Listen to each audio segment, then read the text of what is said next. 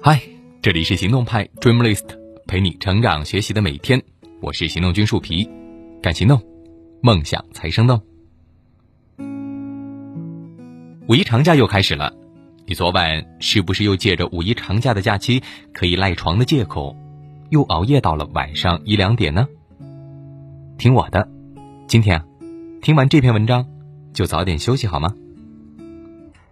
今天和大家分享的文章来自莫那大叔，别再为谁熬夜了。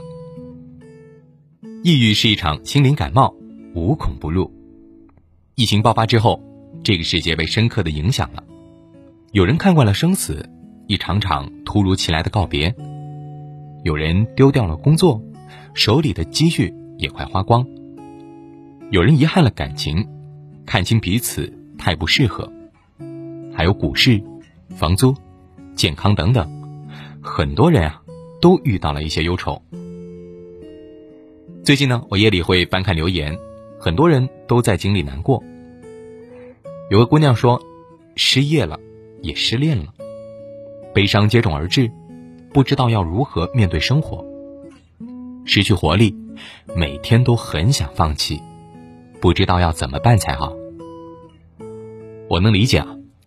我也经历过一些至暗时刻，我给这个姑娘回复了一句话：天气不是时时都晴朗，万物也不是处处都可爱。你可以爱这个世界，当然也可以好好的躲起来。只是呢，你千万不要放弃。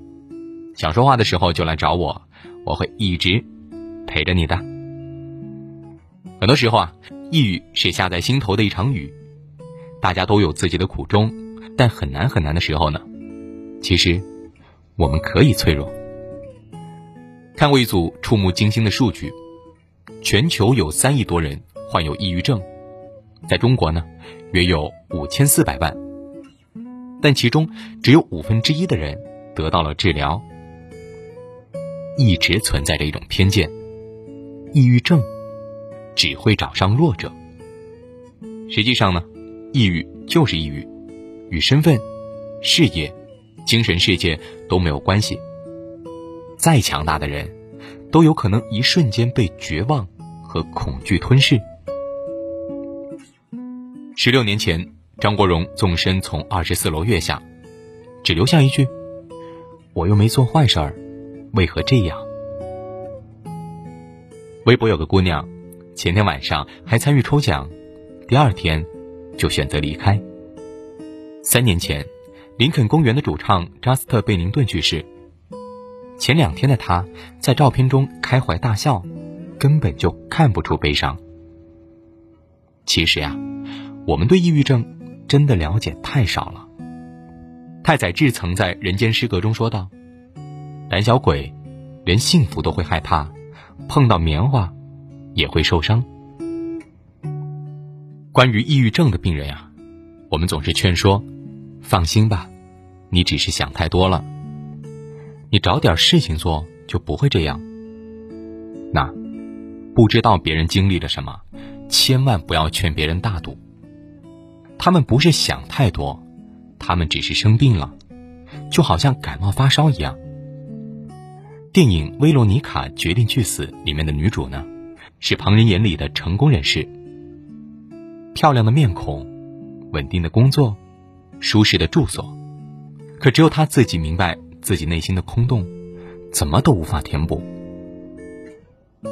于他们而言，生活是恐惧且疲惫的。我们不屑与他人为伍，却害怕自己与众不同。他要一边与情绪做着争斗，一边把真实的自己埋葬，在与常人无异的外表下。藏着外人无法理解的崩溃。生活尚且如此，生死对他们来说就像是一个荒诞的玩笑。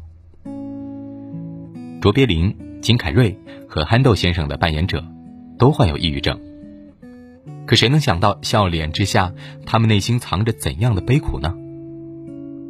前两年啊，有个女生在高山上纵身一跃，她的遗书上写着。